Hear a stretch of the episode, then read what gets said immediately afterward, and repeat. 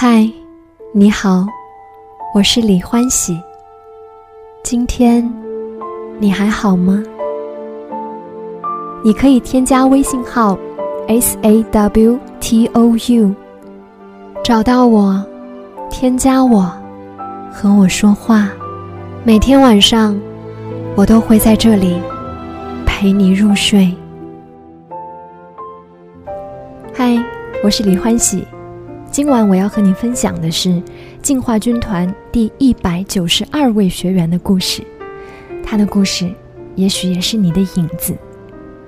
这位学员挺可爱的，他认为自己有点矫情，时而自命不凡，时而卑微到尘埃。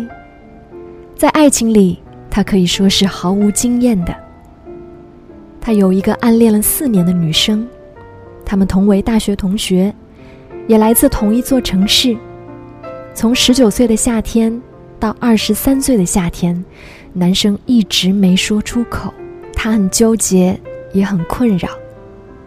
只是作为朋友的两个人，常常聊天的时候互相抖机灵，轻松又愉快。这样本来就很好，怎能奢求更多呢？在男生看来，女生的气质、样貌、审美。还有学识，还有对生活的理解和态度，都对他产生了极大的吸引力。男生是来自一个小镇的中学，封闭式的，三年没玩手机，课外书都只能偷偷的看，除了题海，就是面对各种同学关系的斗争。当然，这些他也没法改变。他知道女生在高三的时候特别自由，想做什么就做什么。他见过她高中时候的照片，典型的甜美系青春美少女，城里姑娘的样子。刚上大学的时候，男生尝试和她在手机上聊天，她总是很简短的回复。男生总觉得自己要变得更加优秀才行，于是暗中向她学习。他开始增加观影量，看昆汀和王家卫，看杨德昌和贾樟柯。他也看书，比如福柯、博德莱尔，还有王小波。他会关注女生在音乐软件和朋友圈分享的每一首歌，齐柏林飞艇、涅槃、科恩。男生会把歌手或者乐队的名字全部牢牢记住，反复聆听。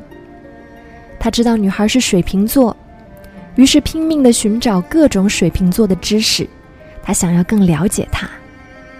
有时候，男生觉得女生就像一只小猫，可爱又捉摸不透。时间就这样，在无数个思念的夜晚划过星空。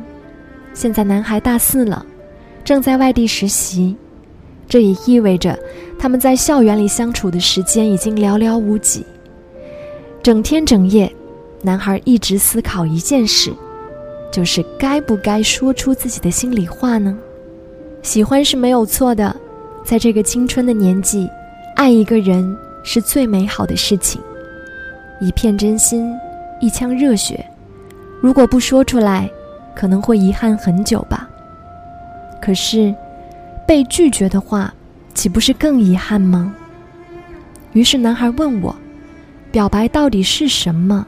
我告诉他，表白有时候是冲锋枪，有时候，表白也是地雷。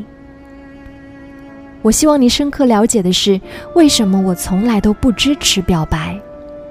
在我看来，热衷于表白的人至少都有两个毛病：第一是不自信，不相信自己有足够大的魅力能够吸引到女生。所以才会把这个是否交往的决定权来交给对方。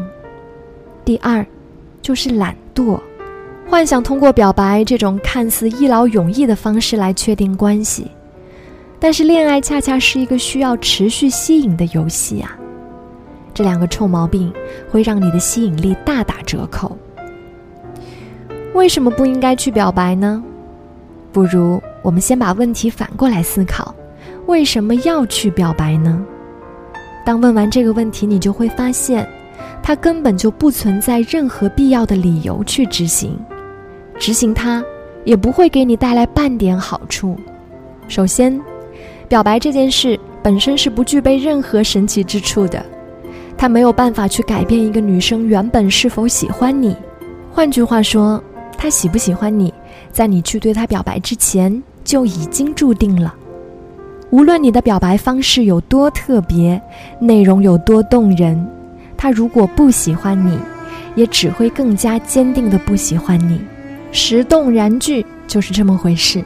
有些男生在告白前夕苦思冥想，夜不能寐，想着如此这般让女生心动的台词，最后发现是自己想多了。我希望你看清生活的真相之后，还会热爱生活。我希望你看到，美好的爱情都会具有缺陷，都需要运用正确的方式来调和、来弥补。可惜，大多数人似乎看不清真相，或者根本就是不敢看清吧。等我们慢慢长大，开始变得市侩、圆滑、机敏，开始学会了牵手、亲吻、拥抱。学会了各式各样的恋爱技巧，学会了斗智斗勇，并且为此乐此不疲。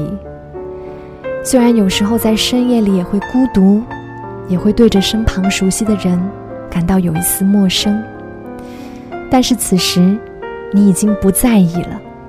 你淡然一笑，告诉自己，这就是成熟，这就是成长，这就是生活最真实的样子。